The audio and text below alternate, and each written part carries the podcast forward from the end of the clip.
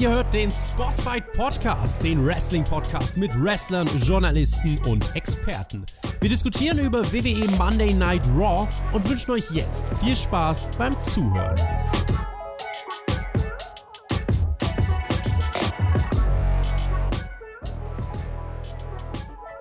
Das Wort der Stunde heißt Ausnahmesituation. WWE fährt die Produktion nach unten, wir fahren die Produktion nach oben. Und äh, in diesem Sinne würde ich sagen, herzlich willkommen hier den Spotfight Podcast mit der Raw Review. Heute mal in einem etwas anderen Setting. Ich bin nicht alleine, gewöhnt euch aber bitte nicht dran.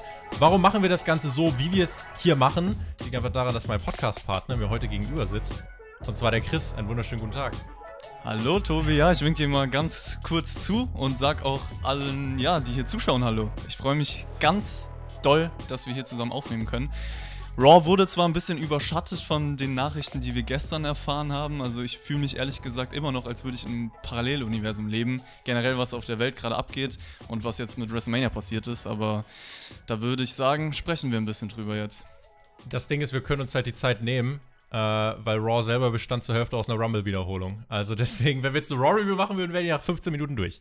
Ja, das stimmt wahrscheinlich. Ich überlege auch gerade, wir haben auch nur ein Match bekommen. Das gab es das letzte Mal bei Raw wahrscheinlich noch nie, würde ich jetzt mal fast In drei Stunden. In drei Stunden Raw gab es das bestimmt noch nie, nur ein Match zu sehen. Aber ob das eine gute Entscheidung oder eine schlechte Entscheidung war, ist ja die Frage wir müssen über den Elefanten im Raum sprechen. Ähm, gestern ist die Bombe eingeschlagen, die Meldung ist eingeschlagen. Äh, ich lese einmal vor, was das offizielle WWE-Statement ist.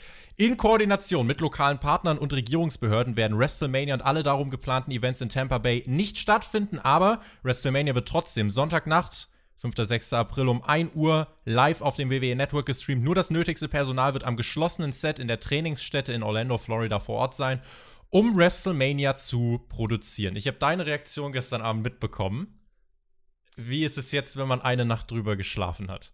Ich habe es eben schon gesagt, ich fühle mich trotzdem nicht so, als würde ich in der aktuellen Welt leben. Ich bin ehrlich, weil WrestleMania, ich kann jetzt nur aus Fansicht sprechen. Ich nehme jetzt mal die Perspektive von mir ein und weiß, als ich ein Kind war, WrestleMania war für mich das Event, worauf ich ein Jahr lang gefühlt hingefiebert habe. Und es ist immer noch ein Event. So klar, ich als Fan habe mich verändert, man hat seine Einstellung zur WWE verändert, aber WrestleMania war für mich immer noch was, wo ich vom Feeling her gesagt habe, es ist größer als das Leben sozusagen. Es ist eine ganz spezielle Atmosphäre und für mich nimmst du dieses Besondere, diese Magie durch diese Entscheidung weg, da bin ich ehrlich. Und da bin ich als Fan, klar, man kann Gründe dafür liefern, die ich vielleicht nicht weiß, so warum man das nicht verschoben hat, etc. Aber wenn ich jetzt nur aus dieser Perspektive schaue, schwierig, Tobi. Also wenn ich an WrestleMania also, denke, das, das wird für mich dadurch einfach zerstört, dieses Konzept. Ich finde, du kannst an das Ganze mit drei Positionen herangehen. Du kannst so herangehen, dass du sagst, okay, ich find's gut. Du kannst rangehen, ich find's scheiße. Und du kannst so sagen, ey, es ist den Umständen entsprechend das Beste, was man machen kann. Ich habe versucht, vers ich habe versucht, neutral ranzugehen, so gut es eben ging. Und habe mir ein paar Gedanken gemacht, auch jetzt über die Nacht. Also, vielleicht gab es für Vince McMahon einfach keine andere Möglichkeit. Das musst du halt auch in Betracht ziehen. Und äh, vielleicht war er selber kein Fan von dieser Variante, aber das ist das Einzige, was sie äh, jetzt hätten machen können. Außerdem, gut, alle anderen verschieben irgendwie gerade ihre Events. WWE schafft es dann vielleicht aus irgendeinem Grund nicht. Es wird in jedem Fall, auch das hat WWE erreicht, eine geschichtsträchtige WrestleMania. Diese WrestleMania wird absolut in die Geschichtsbücher eingehen. Da werden Dokumentationen drüber gemacht werden, über diese Ausnahmesituation. Das hat WWE definitiv erreicht. Es wird One for the Ages.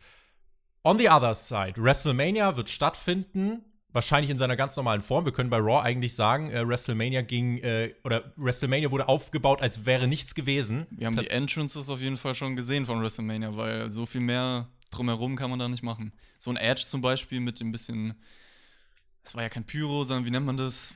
Rauch. Rauch, einfach, der da rauskam. Ja, so ja, mehr Nebel. ist ja anscheinend auch nicht möglich. Ja, nein, aber pa pass auf, also man hat jetzt letzten Endes sich ein Szenario kreiert. WrestleMania wird stattfinden in einer leeren Trainingshalle. Und es wird, so wie ich es wahr, wahrgenommen habe, in demselben Umfang stattfinden. Das heißt, du wirst eine sechs Stunden Show mit zwei Stunden Pre-Show und sowas wirst du in der Trainingshalle veranstalten. Und das Problem ist einfach, guck mal, wer jetzt bei WrestleMania seine großen Momente bekommen hätte. Rhea Ripley, Drew McIntyre, solche großen Momente wirfst du in einer leeren Trainingshalle weg. Und Mania verliert dadurch extrem viel von seiner Magie, von seinem Charme. Das ist das größte Franchise, was WWE hat. Und das dem, dem, schadet man ganz einfach. Natürlich wird WrestleMania nächstes Jahr trotzdem wieder vor Zehntausenden stattfinden. Das, äh, da, darum geht es jetzt letzten Endes gar nicht. Aber was man dieses Jahr macht, ist eigentlich für mich, nach allem, was wir bisher wissen, eine der schlechtesten Business-Entscheidungen, die man treffen kann. Und wenn jetzt jemand sagt, ja, die ganze Story, was, was machen wir damit? Sorry, aber welche Stories haben denn jetzt gerade einen so heftigen Aufbau, sind monatelang in the making, dass man sagen kann, boah, Alter, das kannst du jetzt nicht verschieben. Außer der Edge gegen Orton Story, vielleicht noch Otis, von mir aus noch Lesnar gegen Drew McIntyre, gibt es gerade nichts, wo man sagen würde, da steckt eine riesige Dramaturgie dahinter. Also wenn mir jetzt jemand sagt, ja, aber Reigns und Goldberg müssen jetzt bei Mania äh, im April antreten, warum denn? Haben sie jetzt irgendwie seit zwei Monaten eine riesige Fehde? Die, die, die Fehde besteht aus den Worten I'm next. So, also das ist der Fädenaufbau. Und ich finde es tatsächlich krass, wie, also wem, wenn nicht WWE, dem führenden Sportspromoter, darf man es denn dann noch zutrauen, eine Geschichte zu erzählen, um einen Kampf zu verschieben? Das Schlimmste, was man eigentlich in der aktuellen Situation machen kann, für mich ist, so zu tun, als wäre halt alles wie immer. Das ist das, was meiner Meinung nach jetzt nicht funktioniert. Und ich finde, WWE hätte die Möglichkeit zu sagen, dass man halt einfach Mania äh, und die Storylines für Mania, dass man die verschiebt. Ich hätte vorgeschlagen, es gibt jetzt ein extra angesetztes Event aus dem Performance Center und äh, dort wird es ein paar Matches geben, aber die großen Mania-Matches, zum Beispiel sowas wie Drew McIntyre gegen Brock Lesnar. Drew McIntyre hat sich durch den Number One Contender Spot im Royal Rumble äh, qualifiziert für Mania. Warum sagst du nicht, okay, wenn Mania im Sommer ausgetragen wird, Drew McIntyre muss seinen Spot bis zum Sommer bei den Pay-Per-Views, Extreme Rules, Money in the Bank, äh, verteidigen? So, und so kannst du weiter erzählen, dass Drew McIntyre seinen Mania-Spot im Sommer bekommt. Oder von mir aus Roman Reigns will Number One Contender für einen Universal-Title sein. Dann muss er jetzt bei SmackDown äh, impressive Matches gewinnen und äh, kriegt dann im Sommer äh, sein großes Match. Und ganz ehrlich, Matches wie Undertaker gegen Styles, die kannst du jetzt im Performance Center von mir aus zeigen. Äh, Matches wie Owens gegen Seth Rollins, wenn du es mit der Geschichte erzählst, das kannst du im Performance Center zeigen. Aber ich denke, es wäre definitiv möglich gewesen, Geschichten so zu erzählen, dass sie ähm, einfach dann im Sommer gipfeln, ähm, dass man WWE nicht mehr zutrauen darf, dass sie Geschichten über Monate erzählen. Okay, das ist das eine. Äh, aber jetzt in der Situation wäre es, glaube ich, nötig gewesen. Das ist WWEs Hauptaufgabe, Stories zu erzählen. Ähm, jetzt macht man halt weiter, als wäre nichts gewesen. Und das ist für mich keine gute Entscheidung. Ich bin derselben Meinung. Also wie gesagt, ich möchte nochmal betonen, dass man natürlich nicht weiß, genau was da dahinter steckt. Also ich jetzt nicht sagen kann, WWE hat die und die Vorgaben von gewissen Leuten bekommen und deswegen ist der Druck umso größer zu sagen, wir müssen auf jeden Fall an diesem Datum veranstalten. Also ich will hier jetzt nicht behaupten, dass ich sauer auf diese Company bin, weil sie hätten ja auf jeden Fall andere Optionen. Dafür muss man einfach mehr im Backstage-Bereich noch mitbekommen und wissen, was da dahinter steckt. Aber ich bin auch der Meinung, wenn irgendwie die Option da gewesen wäre, Tobi, was du auch gesagt hast, für mich ist es, wäre es besser, diese Stories irgendwie weiterzuführen. Klar, es kann durchaus sein, dass Feuer verloren geht, dass ein gewisses Interesse an vielen Stories verloren geht. Aber nichts ist so schlimm wie ein Payoff in der leeren genau, Trainingshalle. Das wollte ich auch sage, sagen. Das ist also, der Punkt. Trotzdem ist es doch wohl besser, als WrestleMania, das größte Event, wo wirklich, das ist das einzige Event im Jahr eigentlich, wo es entscheidend ist, dieses große Publikum zu haben. Was nur darum Momente, aufgebaut ist, um die Was nur darum ja. aufgebaut ist, die große Relevanz, die dadurch komplett für mich verloren geht. Dazu kommt, dass du einfach Matches nicht ansprechend präsentieren kannst ohne Publikum auf die Art und Weise. Es wird sich jedes Match, ich bin ehrlich, ich kann mir nicht vorstellen, dass du da irgendein super Match haben wirst, wie auch immer, in Form von Wrestling oder anderen Aspekten, weil eine gewisse Dramatik einfach gar nicht entstehen kann. Near Falls und, beispielsweise. Ja, die, die, die, Bedeutung von den Aktionen ja. wird überhaupt nicht rüberkommen können. Und das ist für mich ein Riesenproblem. Und da gibt es dann für mich auch keinen Payoff von irgendwelchen Storylines in dem Sinne. Nur Wo ist denn der Payoff? Payoffs. Wo ist denn der Payoff, wenn Drew McIntyre Brock Lesnar zwar schnell besiegt, aber diese Momente es einfach halt wirkt, als wäre es ein Theaterspiel, was mir gerade vor ja in einer kleinen Turnhalle vorgespielt wird. Ja, das ist der größte Kritikpunkt. Nichts ist so schlecht wie ein Payoff in einer leeren Turnhalle. Und da bleibe ich auch dabei. Also es wird sich nicht groß anfühlen. Das nimmt WWE aber jetzt in Kauf. Wir werden die Thematik, wir werden die weiter ausführen. Und zwar kann ich euch sagen, heute Abend wird noch eine Hauptkampffolge online kommen. Die kommt ja normalerweise am Mittwoch. Wir machen das in dieser Woche mal am Dienstagabend. Zu Gast ist Wrestling-Promoter Alex Flöter, der auch schon ein paar Mal da war. Chris wird auch dann mit dabei sein. Und dann sprechen wir nochmal über die aktuelle Situation und äh, auch was Fans jetzt gerade machen können, um Indie-Promotions ähm, zu unterstützen, weil es betrifft jetzt nicht nur die großen Fische im Wrestling-Becken, sondern eben auch die äh, kleineren Promotions. Da werden wir bei Hauptkampf nochmal drüber sprechen. Wir gucken jetzt auf Raw und äh, ich kann auch noch sagen, wer heute gar nicht genug kriegen kann von Podcasts, schaut auf Patreon vorbei. Der Chris und ich, wir werden nachher einen Nachschlag aufzeichnen, auch in dieser äh, tollen Videoform. Und was hier. ganz Besonderes ankündigen und drüber sprechen, da freue ich mich auch schon drauf. Ich hoffe, euch gefällt's, also schaltet ein. Wir haben ja die äh, 200 Patrons geknackt. Vielen lieben Dank dafür. Äh, und werden deswegen ein neues Format auf Patreon einführen und wir werden euch dann dort erklären auf Patreon, was genau das sein wird. Wir kommen zu Raw.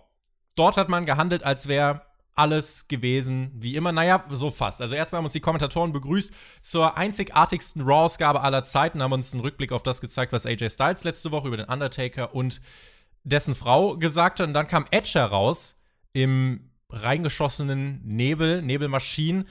So oder so ähnlich wird dann der Entrance bei Mania letzten Endes auch aussehen. Du hast das jetzt gerade schon angesprochen. Und Edge wird bei Mania sein erstes Singles-Match nach neun Jahren bestreiten. Das sind widere Umstände, würde ich mal behaupten. Auf jeden Fall. Also, ich weiß, ich überlege auch gerade, wie es sich für die Wrestler anfühlen muss. Also, ich will jetzt nicht wieder auf diese WrestleMania-Thematik zurückgreifen, großartig, aber ein Edge muss doch jetzt denken, okay, es ist einfach nicht das Gleiche. Und es ist nicht das, wofür ich jetzt unbedingt zurückgekommen bin. Da kannst du mir erzählen, was du möchtest. Aber ich glaube, dass viele Wrestler, auch ein Drew McIntyre, einfach denken jetzt, okay, wir müssen das Beste aus der Situation machen. Aber Frag ich habe mal Rhea Respekt. Ripley gerade. Frag mal Rhea Ripley. Nächste Person, ja. Ich habe Respekt vor den Leuten, dass sie wirklich professionell versuchen, ihre Storylines weiterzuerzählen. Und das hat man auch hier bei Raw gesehen. Also, wie Edge seine Promo rübergebracht hat, war dann doch großartig auf jeden Fall. Edge meinte, Randy, ich wusste es. Ich wusste, wie es laufen wird. Äh, es wird Ups geben, Downs geben. Wir haben dieselben Leute gehasst und wir haben uns gepusht. Namen wie Mick Foley haben uns gepusht. Randy, wir haben es geschafft. Du bist einer der äh, Besten. Vielleicht bist du der Beste in dem, was du tust.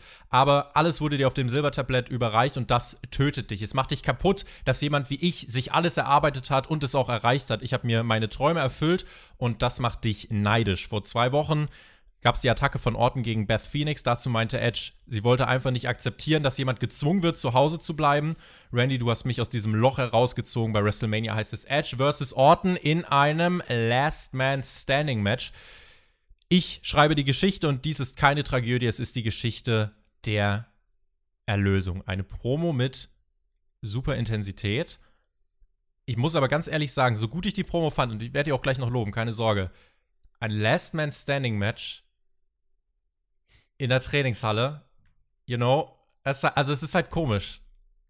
Ja, wie gesagt, das vielleicht eine Sache, die mir gerade einfällt, weil wir gesagt haben, Nearfalls werden nicht funktionieren und eine gewisse Dramatik in einem Wrestling-Match fehlt. Die Frage ist, funktioniert das mit dem Ten-Count anders? Also, da bin ich halt mal gespannt, aber ich habe auch schon zu dir gesagt, in einem Last Man Standing Match wird es so sein, es ist so ein typisches No Disqualification WWE Match, Gegenstände kommen ins Spiel, Leute werden durch Tische fliegen und ich kann mir nicht vorstellen, dass sich diese Aktionen intensiv also mit Intensität bestückt sein werden und Ja. sich groß anfühlen werden. Und das ist ja das Wichtige in so No Disqualification Matches, dass du die Emotionen wirklich fühlen kannst. Eine Sache vielleicht ist, dass man hautnah miterleben kann, wie die Leute leiden und das Selling vielleicht dadurch auch rüberkommen kann, das ist nochmal eine andere Hausnummer, aber es ist, es kreiert auf jeden Fall eine ganz besondere Dynamik in diesen WrestleMania-Matches, auch ein Stipulation-Match. Zu der Promo von Edge, ich fand's gut, dass man inhaltlich nochmal gewisse Details angesprochen hat, zum Beispiel Mick Foley als Verbindungsfigur gewählt hat in der Vergangenheit oder äh, auch, dass Edge gesagt hat, ja, Beth Phoenix wollte eigentlich sagen, ich höre jetzt auf, aber du hast mich dazu gebracht, dass ich diesen Fehler nicht begehe und äh, da schön nochmal so den, den Grund geliefert, warum er jetzt weitermacht und warum das alles passiert ist. Die Kameraperspektive hat mir gut gefallen, weil das ist so ein Sinn. Ich, ich glaube, wenn WWE die Show von einer Crowd veranstaltet hätte, hätte man nicht wirklich durchgehend auf Edge reingezoomt und nur sein Gesicht Und fokussiert. Edge hat, also, gar, hat, Edge hat gar nicht mit der Hardcam gesprochen, sondern Genau. Edge hat wirklich halt die ganze Zeit in die Kamera geschaut, ja. also das war auf jeden Fall so ein riesen Pluspunkt für dieser Promo, weil du einfach nur sein Gesicht gesehen hast und seine Emotionen dadurch super rüberkamen. Also ja, dass er das super rübergebracht hat, ist keine Frage. Also bei ihm fühlst du einfach die wahren Emotionen, das sagen wir jede Woche. Auch wie er mit seiner Stimme dann auf einmal lauter geworden ist und wieder leise und wieder lauter. Und ja, diese Entschlossenheit war einfach zu spüren. Was gut war und was man ja eigentlich auch beim Cena und Wyatt-Segment bei SmackDown sagen kann, das sind Segmente, die funktionieren ja. auch ohne eine Crowd. Das liegt einfach daran, dass die Wrestler, die es rüberbringen, ich finde, nachher haben wir bei Becky Lynch gesehen, wie es nicht geht die Wrestler, die es rüberbringen, wenn sie es schaffen, eine Ernsthaftigkeit zu transportieren und dann auch wirklich mit der Kamera, mit dem Publikum zu interagieren, ohne dass es zu lächerlich wirkt, dann holt dich das rein. Dann ist das wie ein Sit-Down-Interview, halt jetzt ein Solo-Interview von mir aus, ähm, einfach ein Solo-Sprechsegment, was gut funktioniert, wenn du es dramatisch inszenieren kannst. Und das hat Edge hier geschafft, das hat er richtig gut geschafft. Die Intensität hast du angesprochen, du hast auch inhaltlich angesprochen, was äh, mir gut äh, gefallen hat. Und er hat seinen Promos die einfach anpassen können an diese Ausnahmesituation. Das schaffen nicht viele und das ist der ganz, ganz große Pluspunkt dieses Opening-Segments. Wenn wir jetzt wieder, sorry, dass ich den Kontext immer setzen muss, wenn wir jetzt an WrestleMania denken, es wird man halt einfach gerade aktuell überschattet. Ich glaube, man muss da immer, man hat das immer im Hinterkopf so, das geht gar nicht anders, du musst darüber sprechen. Der Punkt, den ich machen will, man hat jetzt bei SmackDown das erste Mal so eine Show veranstaltet, hat seine Lehren daraus gezogen, hat bei Raw ein einziges, man hat bei Raw sechseinhalb Minuten In-Ring-Action gemacht. WrestleMania wird nicht größtenteils aus Segmenten bestehen. WrestleMania ist eine Show, bei der zwei Drittel aus Wrestling-Matches bestehen. Der Rest sind große Entrances. Du hast keine großen Entrances und Wrestling-Matches sind keine Stärke vor einer leeren Trainingshalle. Das sind alles Argumente, die bei mir immer weiter im Kopf so zusammenkommen, die mich diese Entscheidung hinterfragen lassen. Und wie gesagt, es gab in drei Stunden Raw ein Wrestling-Match, was nicht mal ganz sieben Minuten ging. WrestleMania geht sechs Stunden, da soll es 13 Matches geben, 14 Matches geben spätestens nach dem zweiten, dritten Mal denkst du dir doch, Leute, was soll das eigentlich gerade? Das ist sogar der Grund, warum ich sagen würde, Raw in dieser Woche könnte besser funktionieren als WrestleMania. Und dass ich diese Aussage tätige, ist schon hart. Also besser funktionieren in dem Sinne, ich meine, wer mich kennt, der weiß, ich liebe Wrestling-Matches und ich bin immer pro, bringt Wrestling-Matches, bringt viel Wrestling, aber von einer leeren Halle, vor keinem Publikum, bin ich ein Freund davon sogar gewesen, dass man bei dieser Raw-Ausgabe gesagt hat, okay, wir verschränken uns auf ein kurzes Match, weil es funktioniert sowieso nicht. WrestleMania hingegen, da, da hast du halt das andere Problem. Da, da bringst du ja nur Matches, die auch sicherlich nicht in die Kürze gezogen werden, weil WWE sich denkt, oh, das funktioniert Last Man Standing Match kriegst du jetzt in ich, sechs Minuten genau. schlecht durchgezogen. Also, also, Last Man Standing Match musst du ja eigentlich intensiviert erzählen, wie jemand irgendwann so niedergeschlagen ist, dass er nicht mehr auf die Beine kommt. Das geht halt mindestens 20 Minuten und ein 20 Minuten Match unter den Umständen und das wird nur eins von vielen Matches sein. Ja, also ich weiß gar nicht, was ich dazu sagen soll, weil es geht halt auch ein gewisser Aspekt im Wrestling automatisch verloren. So, ich will ja nicht nur sehen, wie die Leute mir was erzählen. Klar, bei Edge kann man wieder den, den Rahmen spinnen, das hat super funktioniert. Du hast es gesagt. Man hat sich wirklich fokussiert darauf, das so zu bringen, dass es vor leerem Publikum funktioniert. Und das ist eine Sache, da hörst du einfach nur gespannt zu. So, du brauchst keine Reaktion. Das ist wie wenn dir jemand eine Geschichte erzählt und du den Menschen anguckst. So hat sich das angefühlt, als ob ich gerade mit Edge rede. Aber ein Wrestling-Match ist halt ein komplett anderer Rahmen. Und ähm, der, der Rahmen, den ich im Wrestling am meisten liebe, sage ich mal, der für mich, wie gesagt, schwer vorstellbar ist vor, vor leerer Crowd, besonders WrestleMania. Wir haben trotzdem, glaube ich, oder wir können uns einig sein, dass wir ein gutes Opening-Segment gesehen haben bei Raw. Also die Ansprache der Kommentatoren von wegen einzigartige Raw-Ausgabe, okay.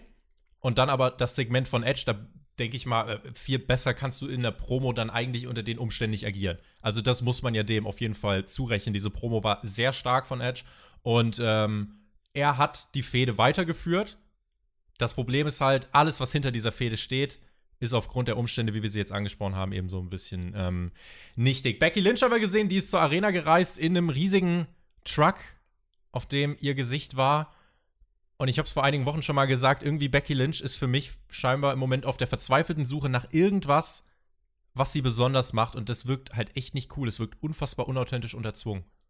Ja, sehe ich ähnlich. Also ich glaube, bei Becky Lynch hat man inzwischen so nicht den Schalter gefunden, sie wieder einzigartig wirken zu lassen. Ich glaube, der ganze Hype um sie ist halt verflogen, weil du einfach es nicht schaffst, etwas Besonderes mit ihr zu erzählen, keine besonderen Gegner für sie zu bringen. Und jetzt, du, du siehst es ja perfekt am Beispiel, Shayna Baszler wirkt einfach wie eine deutlich größere Macht, wenn man das mit Becky Lynch vergleicht.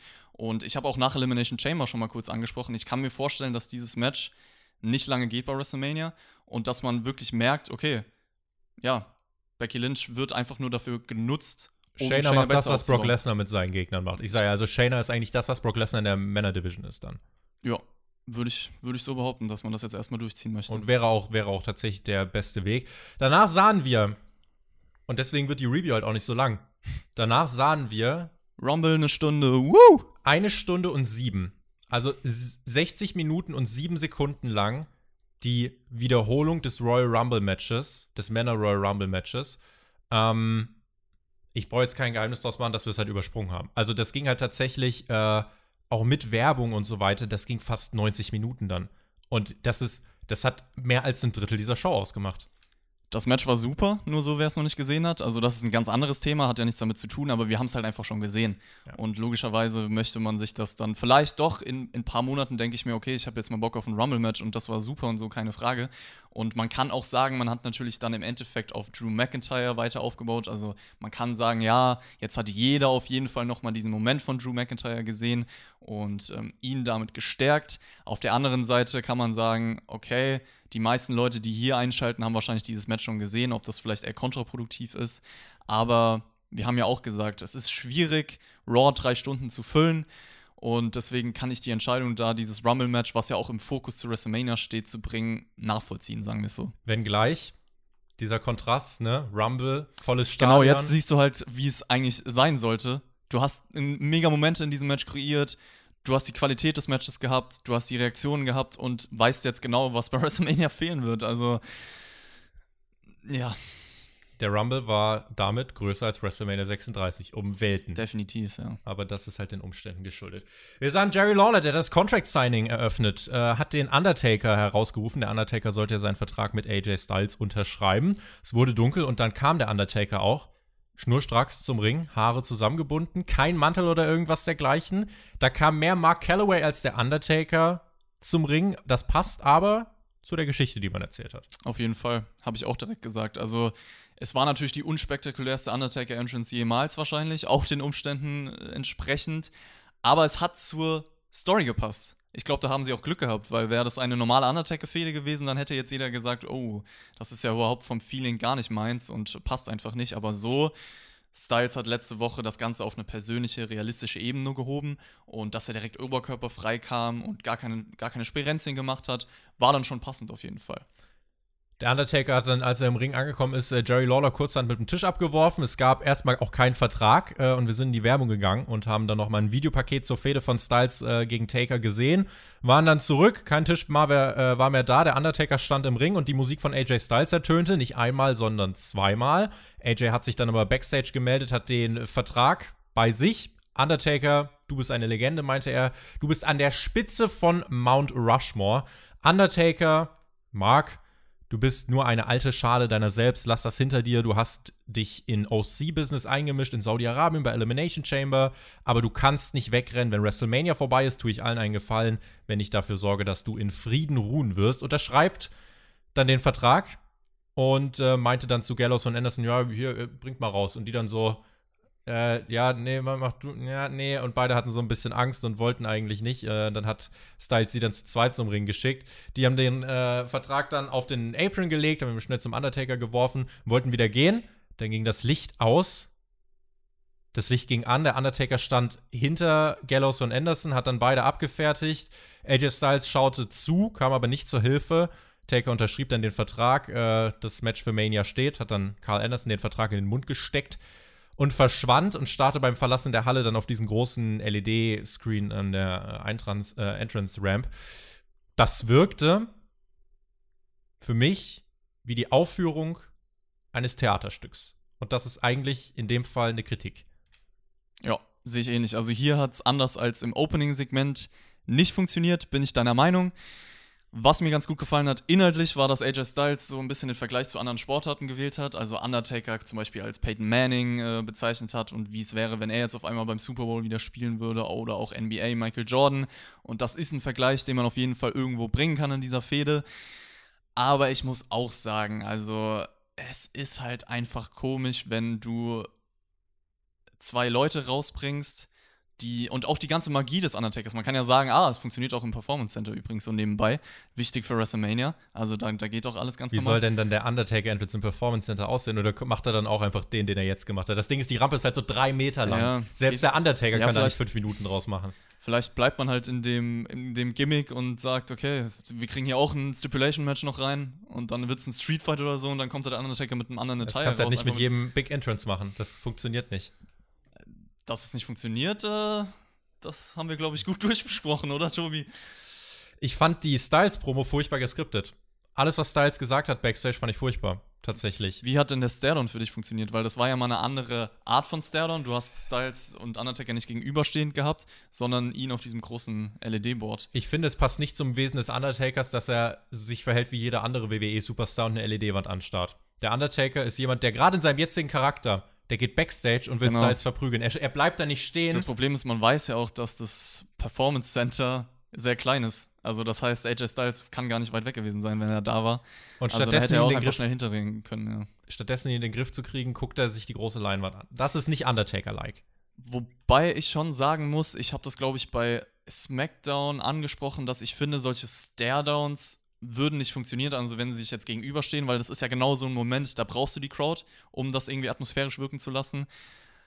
Deswegen verstehe ich den Ansatz, dass man sagt, okay, der eine steht halt backstage und dass man ihn nur anschaut und da so ein bisschen mehr versucht, so, ein, so einen Film draus zu machen, so ein Bild zu kreieren, aber es ist halt trotzdem etwas, was nicht funktioniert ohne Reaktion, weil es kommt dann einfach nicht so rüber. Wenn ich jetzt mal die Promo von Styles ausklammere, die ich halt wirklich furchtbar geskriptet fand, ähm, glaube ich, hat man versucht, das Beste draus zu machen. Auch hier, wie bei Edge und Orton, es hat ein Advancement stattgefunden. Man hat versucht, Dinge voranzutreiben. Man hat es behandelt, als wäre alles wie immer. Man hat dieses Segment durchgezogen, als wäre es ganz normal eine Raw-Ausgabe. Und der Taker geht ja aus der Sache auch gut raus. Also, das ist ja, das ist jetzt gar nicht irgendwie die Kritik. Die Kritik ist, dass die Art und Weise, wie es dargeboten wurde, komplett in dieses Bild passt, dass kein Mania-Feeling aufkommt, sondern dass es im Moment wirklich irgendwie so ein notgedrungenes, aufgezwungenes Bühnenbild ist, was WWE versucht von Woche zu Woche zu inszenieren und dass der Undertaker und AJ dass beide einfach dann irgendwie fehlplatziert wirken. Ich glaube, also viele Leute sagen ja auch immer, okay, Leute, ihr dürft aber nicht so hart sein mit der Kritik, weil die Umstände sind halt dementsprechend. Aber man muss ja trotzdem ansprechen, dass egal, trotz der Umstände, es ist halt einfach keine Idea Idealsituation. Und es ist etwas, was man trotzdem ansprechen muss, wenn es einem nicht gefällt und wenn es einfach nicht rüberkommt. Also das hat ja nichts damit zu tun, oh, okay, aber für die Situation ist es ja eigentlich in Ordnung, aber das heißt ja dann nicht, dass es irgendwie positiv ist. Wir müssen ja, die Umstände, die wir sehen, ist trotzdem noch, ist es eine sendbare TV-Show. Genau. Also der große Vorteil von WWE ist, es ist eine der letzten Sports-Events, die noch ausgetragen wird irgendwie. Ähm, viel mehr läuft auch gerade im TV nicht. Die andere Seite, gerade wenn jetzt auch Mania vorbei ist, wie willst du es halt so machen, dass du sagen kannst, du bietest Woche für Woche ein sendbares Unterhaltungsprodukt im TV? Willst du jetzt die ganze Zeit Wiederholung von Pay-per-Views bringen bei Raw? Also das, das ist die Sache, das kann, das kann man irgendwie machen, aber das wird für die Quoten, glaube ich, nicht zuträglich sein. Und das Produkt wird es nicht voranbringen, wo ich mich dann frage, okay, ähm, warum- was immer noch meine favorisierte, Lös favorisierte Lösung wäre, setzt euch mit dem USA Network hin, sagt, wir können ein Produkt liefern wöchentlich, aber nur in zwei Stunden und dann setzt sich WWE hin, steckt die Köpfe zusammen und tapet mal wirklich fünf Ausgaben Raw im Voraus. Weil jetzt gerade ist scheißegal, ob Ergebnisse rauskommen oder nicht, aber dann kannst du in der Postproduktion was machen, du kannst Effekte einfügen, du kannst viel mehr machen aus deinem Produkt überredet das USA Network dazu zu sagen, ey, gebt uns ein Zwei-Stunden-Format und wir machen das Beste draus, anstatt dich so irgendwie durch drei Stunden zu quälen. Ja, ich bin auch immer noch der Meinung, dass man viel mehr mit Videos auch arbeiten muss. Also du hast ja die Möglichkeit, äh, die Leute draußen zu filmen und das halt zu präsentieren, auch so die Storylines weiterzuführen. Also es ist für mich dann, ich will jetzt nicht sagen ein unkreativer Ansatz, weil ihr habt das alle angesprochen, so man hat nicht viel Zeit, sich darauf vorzubereiten etc. Aber man kann doch trotzdem im Kopf irgendwelche anderen Szenarien entwickeln, als wirklich zu sagen, jede Woche, okay, wir bringen ein ganz normales Match, wir bringen ganz normale Segmente, die in diesem Performance Center stattfinden. Also da kann man doch jetzt viel mehr mit, mit dem Filmcharakter arbeiten im Wrestling. Finde ich, das könnte man tatsächlich mehr ausschlachten. Macht man erstmal nicht. Das einzige Wrestling-Match bei dieser Show fand statt zwischen Rey Mysterio und Andrade. Asuka saß bei den Kommentatoren. Warum? Um das Frauen-Tag-Team-Match irgendwie noch zu promoten. Ich habe keine Ahnung, diese Frau hat's kurz- genommen, Ich weiß es nicht. Also es ist cringe des Jahrtausends, ich bin ehrlich. Ich kann dieser Frau nicht zuhören und ich weiß nicht, warum man das bringt, weil es soll ja anscheinend lustig sein, gehe ich mal davon aus, da, dadurch, dass sie so viel sagt und so viel spricht. Man, Vielleicht hat man oh auch einfach man, versucht, Alter. die, die, die, die leise Crowd zu vertuschen. Das kann ja auch ein Sinn davon gewesen sein. Ist dir eigentlich aufgefallen, dass die Kommentatoren irgendwie mehr gesprochen haben bei dieser Show oder also in dem Match ist mir auf jeden Fall aufgefallen, dass Asuka, Asuka viel mehr gebrüllt hat als alle anderen, vielleicht um das Calling im Ring zu überschatten, ich weiß nicht. Es, Asuka klang so, als hätte sie entweder massive Verstopfung oder wirklich einen psychischen Einschnitt in ihrem Leben erlitten. Ähm, das war ein klares Abschaltargument. Hätte ich da durchgesäppt, ich hätte sofort, hätte mich diese Frau so angeschrien und sie hat ja vor allem nicht gesprochen, sie hat einfach nur Laute von sich gegeben. Charlotte hätte mal rauskommen sollen, weil sie eifersüchtig ist, dass äh, Asuka so ein Andrade-Fan geworden ist. Da muss doch irgendwas Backstage passiert sein. Das war für mich komisch. Aber auf einmal ist sie äh, der größte Andrade-Fan im Roster. Das Match, ich tue mich jetzt schwer, da irgendwie alles irgendwie so zusammenzufassen. Rey Mysterio gegen Andrade. Letzten Endes hat Rey Mysterio Andrade in etwas weniger als sieben Minuten besiegt. 619 und Splash zum Sieg. Der US Champion verliert und sieht seit seiner Rückkehr nicht besonders stark aus. Niederlage bei den Saudis gegen Truth nach seinem Comeback. Bei Elimination Chamber gutes Match gegen Umberto Carrillo aber mit der Cheap Victory, mit dem unfairen Sieg und hier jetzt die Niederlage gegen Rey Mysterio. Also seitdem Andrade zurück ist, sah jetzt in dem Match auch nicht so wirklich stark aus. Nee, und der Sieg von Andrade bei Elimination Chamber war für mich kein richtiger Sieg, weil du hast es gesagt, so ein, so ein Heel-Finish, das hat ihn null gestärkt. Sonst hat er jetzt drei Matches verloren. Und ja, also das ist halt schon ein unkreativer Weg, um eine Champion-Storyline weiterzuführen, weil ganz sicher wirst du bei WrestleMania dann einfach irgendwie ein Multiman-Match mit Beteiligung von all den Leuten bringen, weil man sagt, okay, jeder hat mal jeden besiegt und ja, da ist halt nicht viel dahinter. Aber gut, ich würde ja jetzt eigentlich sagen, trotzdem kriegen wir dann ein geiles Wrestling-Match daraus. Das hat sich dann aber wahrscheinlich auch erledigt. Zu diesem Match kann man sagen, es war natürlich vom Work her technisch sauber und gut umgesetzt. So keine Frage, dass die zwei wrestling können, steht wirklich außer Frage. Und schöne Sequenzen hat man auch reinbekommen, etc. Hier kommt halt genau der Punkt, so, du hast es nicht geschafft, eine Dramatik aufzubauen. Du hast es nicht geschafft, das Match überhaupt irgendwie aufzubauen. So ist einen Spannungsbogen zu kreieren, was essentiell in einem Wrestling-Match ist. Und äh, ja, dann war das Match einfach vorbei. Der Finisher hat sich angefühlt wie jeder Move, weil da halt einfach nicht mehr dahinter steckt. Und deswegen war das Match auch im Endeffekt leider nichts, wo ich sage, es war gut, auch wenn es vom Work her gut war. Wir haben einen Rückblick auf die Women's Chamber gesehen. Gott sei Dank nicht das ganze Match. At least. Äh, Shayna Baszler hat alle gerackt, hat sie gesagt. Und bei WrestleMania wird sie äh, auf Becky Lynch treffen und auch die besiegen. Und Becky Lynch, die kam dann auch heraus, hat eine Promo gehalten. Ich wurde gejagt und bin müde geworden. Du kannst ruhig mit, deinem, mit deinen kalten, toten Augen rumlaufen, Shayna, aber du hast keine Ahnung, mit wem du es zu tun hast. Ich will, dass du etwas tust, was du selten tust. Nachdenken. Bei WrestleMania werde ich beweisen, dass dein Leben eine Lüge ist. Every generic Face Promo on this Earth. Wenn ich gesagt habe, bei Edge hat das gut funktioniert, diese Becky Lynch Promo. Becky Lynch, wie gesagt, die ist auf einer Identitätssuche, scheitert da, wie ich finde, immer mehr. Dieser Truck war, äh, warum? Und äh, auch das ganz am Ende der Show. Äh, und jetzt hier diese Promo. Äh, ich bitte darum, dass Shayna sie tatsächlich erlöst, weil Becky Lynch bittet um Erlösung. Dieser Tile Run ist echt im Moment nicht mehr zu verkraften und Becky Lynch kommt nicht authentisch rüber, ist als Champion Sie ist kein guter Face gerade, sie ist kein guter Heel. Sie ist irgendwo dazwischen und labert irgendeine austauschbare Scheiße. Und das ist im Moment ähm, eine der schlechtesten Versionen von Becky, die wir, glaube ich, im Main Roster gesehen haben bisher. Ja, so der Sinn der Sache, du versuchst ja irgendwie Becky auf dieselben Ebene mit Shayna zu stellen. Also sie sagt das ja auch immer wieder, aber für mich kommt das halt auch leider nicht real rüber. Also das, das große Plus, was du bei Edge und Orton hast, fehlt halt hier, genau wie du es gesagt hast. Das sind die Standardlines, die immer wieder runtergekaut werden. Und da weißt du einfach, ja, das wurde von WWE genauso gescriptet und soll genauso rüberkommen. Und da fehlt mir halt, die, da fehlen mir komplett die Ecken und Kanten. Ich glaube, das ist das Problem. WWE hat gemerkt so, damals hat man Becky Lynch einen edgy Charakter gegeben, vielleicht sie auch mehr sie selbst sein lassen, aber hat dann realisiert, okay, es funktioniert und hört jetzt nicht auf damit und bringt jetzt halt, versucht jetzt diesen Charakter, ich glaube, das ist das Problem, versucht diesen Charakter so einzuschotten, dass man jetzt ihr sagt, ja, du musst genauso weitermachen. Du sagst jetzt die Sachen, weil das hat funktioniert, das wird auch jetzt wieder funktionieren. Lasst sie einfach wieder mehr sie selbst sein und ich glaube, dann wird sie auch wieder mehr overkommen und funktionieren.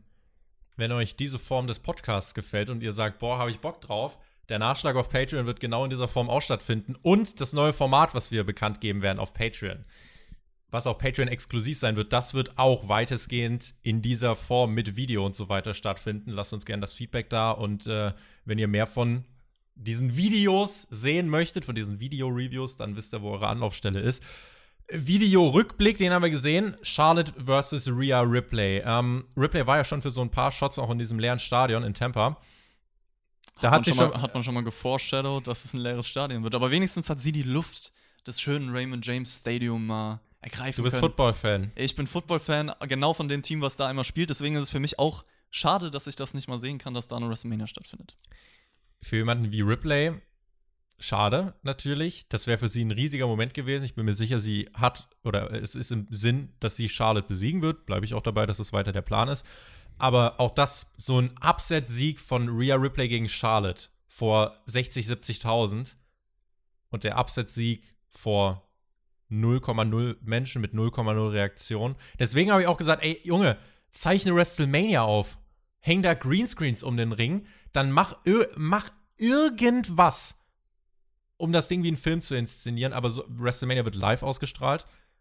Und du hast vorhin schon gefragt, ob man irgendwie in der Halle was anders machen wird. Wird man irgendwie vielleicht so Banner irgendwie oben aufhängen oder so? Ganz ehrlich, selbst wenn man das macht, ich glaube nicht, dass das wirklich viel retten wird. Also klar, das kannst du machen, aber äh, so, so, solche Sachen, solche großen Mania-Momente, um die geht es mir halt eigentlich im Kern in meiner Argumentation. Solche großen Mania-Momente, äh, ja, schade. Auf jeden Fall. Ich weiß gar nicht, was ich gro großartig noch dazu sagen soll. Also ich habe ja am Anfang auch erwähnt, es tut mir sehr leid, auch für die Wrestler an sich, dass sie darauf hinarbeiten und jetzt einfach realisieren, okay, es wird einfach nicht so rüberkommen, wie es sein sollte. Und ja. War einer der vielen Videorückblicke in dieser Show. Das ist ein Element, was man bei Raw halt einbringt und man bringt es bewusst ein statt Wrestling-Matches. Das äh, kann man auch auf jeden Fall so festhalten. Wir können im Fazit nochmal drauf eingehen, ob das zuträglich war für diese Show oder nicht. Wir haben Kevin Owens backstage gesehen bei Charlie Caruso. Kevin, hast du dir den Gedanken gemacht, wo dein Match gegen Seth Rollins stattfinden soll? Und Owens meinte selbstverständlich, nehme ich erstmal die Herausforderung an. Es wird stattfinden und zwar hier im Performance Center. Ich habe hier ein Heimspiel. Seth, du hast keine Zeit hier verbracht. Ich habe meine Karriere ja aufgebaut. Ich hatte hier mein WWE-Tryout. Das war eine der härtesten Zeiten meiner Karriere und ich habe mich darüber hinweggesetzt, dass mir gesagt wurde, ich sei keiner für WWE. Wir sehen uns bei WrestleMania. Das bei Kevin Owens jetzt in dieser Promo hat, finde ich, funktioniert. Auch weil er sich angepasst hat. Äh, die Feder hat sich für mich sowieso nicht angefühlt wie WrestleMania. Das wäre eine Paarung gewesen, die hättest du bei so einem Performance Center Pay-Per-View, wie ich finde, bringen können. Und hier hast du direkt auch, was ich sehr gut finde, den Bezug zum Performance Center hergestellt, zur Location. Du arbeitest mit der Location und äh, das wird sich auch in dem Match der beiden dann zeigen. Und äh, in dem Fall hier, finde ich, hat man das äh, gut gelöst. Safe. Also Owens ist auch der Erste, der wirklich einen Sinn gefunden hat. Also der kreativ war und gesagt hat, ja, Rollins, du, du kennst dich hier nicht aus, das ist meine Heimat. Also das fand ich auch gut, dass du jetzt einfach in der Story auch selbst weißt, ja, es ergibt schon irgendwo Sinn, dass es im Performance Center stattfindet. Und vielleicht kann man da wenigstens in diesem Match äh, die positiven Aspekte daraus ziehen. So. Aber ansonsten wirst du, glaube ich, trotzdem den Filter über dem Kopf haben für die anderen Matches. Du weißt, es soll eigentlich nicht so sein. Please welcome the greatest of all time, Stone Cold Steve Austin. Seine Musik ertönte. Es hörte sich an, als würde gleich der Austin-Podcast beginnen, weil ein Austin-Theme ohne Reaktion muss man sich erstmal dran gewöhnen. Ist merkwürdig. Er postete oder po postet dann auch so in diesen Ringecken, machte so seine üblichen, seine üblichen Scharmützel, besorgte sich Bier und hey, äh, dachte sich dann, alright, wir ziehen es einfach durch. Von mir an dieser Stelle für WWE Credit, dass sie dieses Segment so durchgezogen haben. Da komme ich im Fazit gleich nochmal drauf zu. Ähm, Austin hat gemeint, ey, bin happy, dass ich euch an den TV-Bildschirm begrüßen darf. Ich wollte den 16.03., also den 316 Day als National äh, Feiertag ausrufen. Wollt ihr wissen, was der 316 Day bedeutet? Give me a hell yeah. Stille. Schnitt auf die leeren Sitzreihen. Dann hat Sarka er, sarkastisch, ey. Einfach nur sarkastisch. man hat mit der Situation gearbeitet. Ja. Man hat es durchgezogen. Egal, ob es Ja. gut oder schlecht ist, man hat es durchgezogen. Das ist mutig. Dann hat er gesagt, Leute, nochmal, give me a hell yeah. Und dann Byron Saxton aufgeschrien, hell yeah. Austin so, what? Byron Saxton nochmal, hell yeah. Dann holte Byron Saxton äh, immer, also Austin hat so Vorschläge gemacht, für was der 316 Day stehen sollte. Tempolimit ist nur eine Empfehlung, Happy Hour ist 24 Stunden lang, Rülpsen wird als Lyric definiert, der Boss arbeitet für die äh, Mitarbeiter, man trinkt Bier statt Kaffee am Morgen. 316 ist basically der Tag, an dem man jeden ungestraft in den Hintern treten kann. Und Byron Saxon hat dann immer so Nummern hochgehalten, wie er die Vorschläge findet äh, von Stone Cold Steve Austin. Ähm, Warum? Warum, Tobi? Warum? Vielleicht war es ein Kindheitstraum von, ich, ich, ich würde jetzt mal behaupten, es war ein Kindheitstraum von Byron Saxon, den man ihm erfüllt hat, einen Stunner von Stone Cold Steve Austin zu kassieren. Das ist der Grund für das Segment. Und den hat er dann auch bekommen, denn äh, Stone Cold hat gemeint, Byron, willst du in den Ring kommen? Wollen wir den 316-Day feiern? Und Byron natürlich, ja cool, geil, machen wir. Ich weiß ja gar nicht, was passiert jetzt. Ich weiß jetzt gar nicht, wer könnte, wer könnte das denn vorhersehen? ähm, und ja, es gab Bier und den Stunner für Sexton und dann äh, dachte ich eigentlich, Raw ist vorbei. Becky Lynch kam noch heraus, total überflüssig, feiert mit Stone Cold Steve Austin. War halt genau das, was wir gesagt haben, geforst, um äh, einfach. Das ist nicht authentisch. Sie passt dann. zu Stone Cold Steve Austin, sie ist ja der. der The die, Man. Genau. Genau und Männer trinken Rolle, ja Bier. Alle, Genau die Oh. gleiche Rolle, wie eigentlich äh, Stone Cold haben sollte, sozusagen im Wrestling. So soll ja Becky Lynch sein, deswegen dachte man sich, oh komm, schicken wir sie mal raus. Aber ja.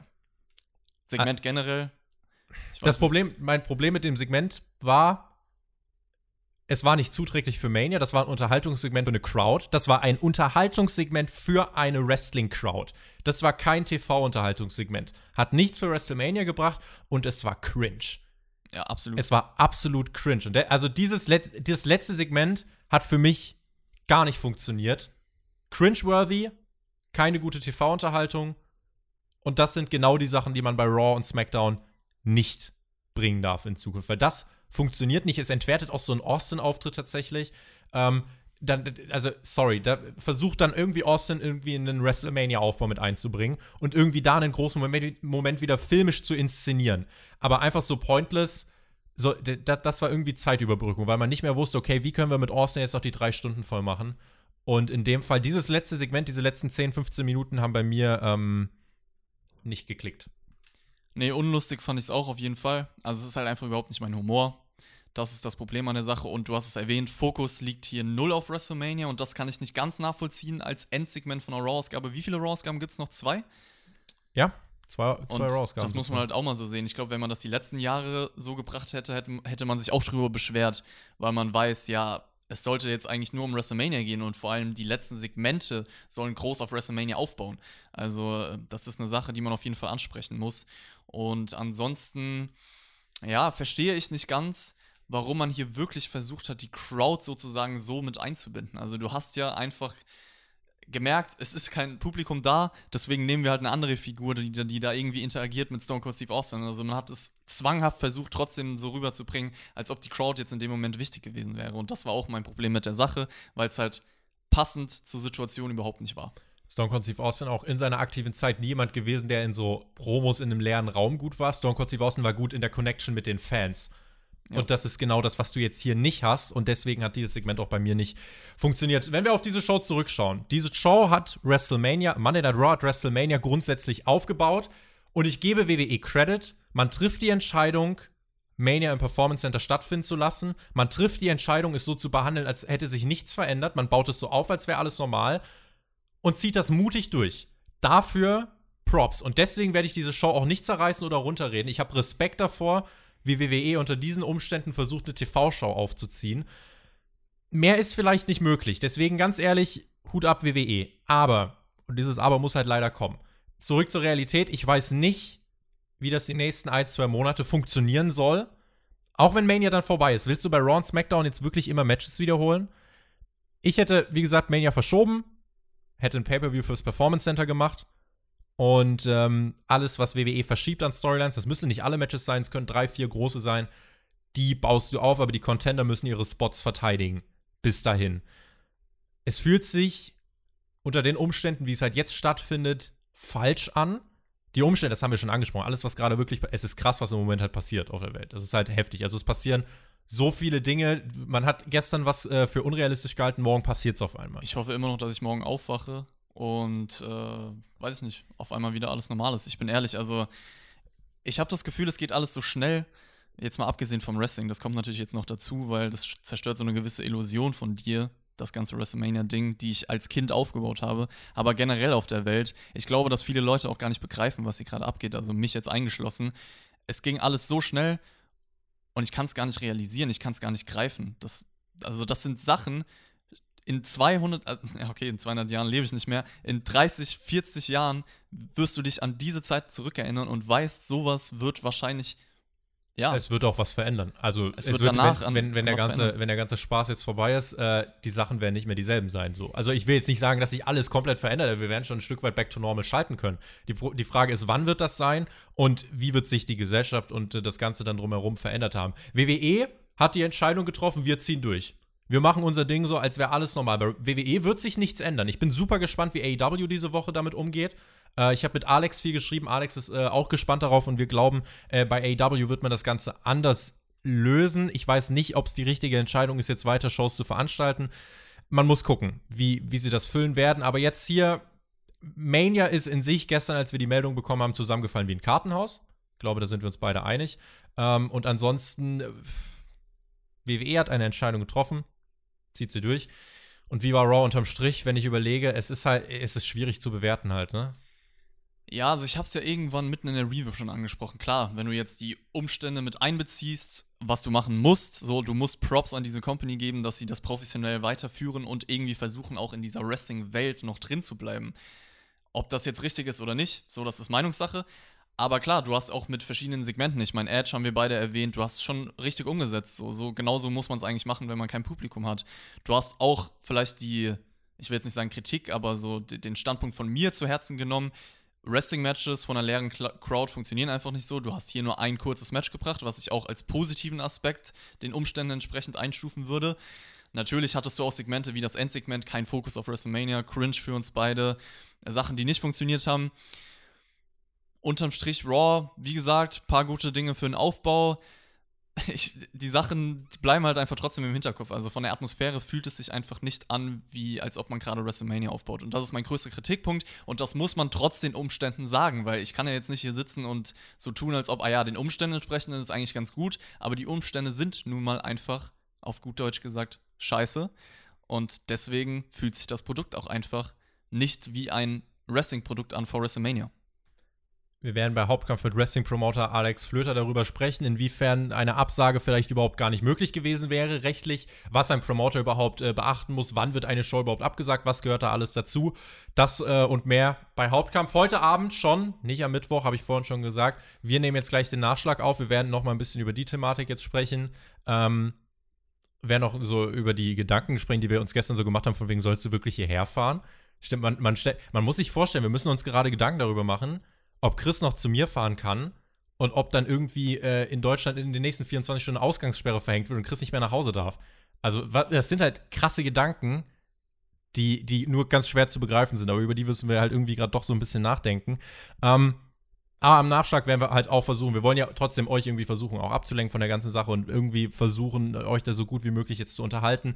Äh, wir werden über das neue Format sprechen, an dem wir viel Spaß haben werden, glaube ich.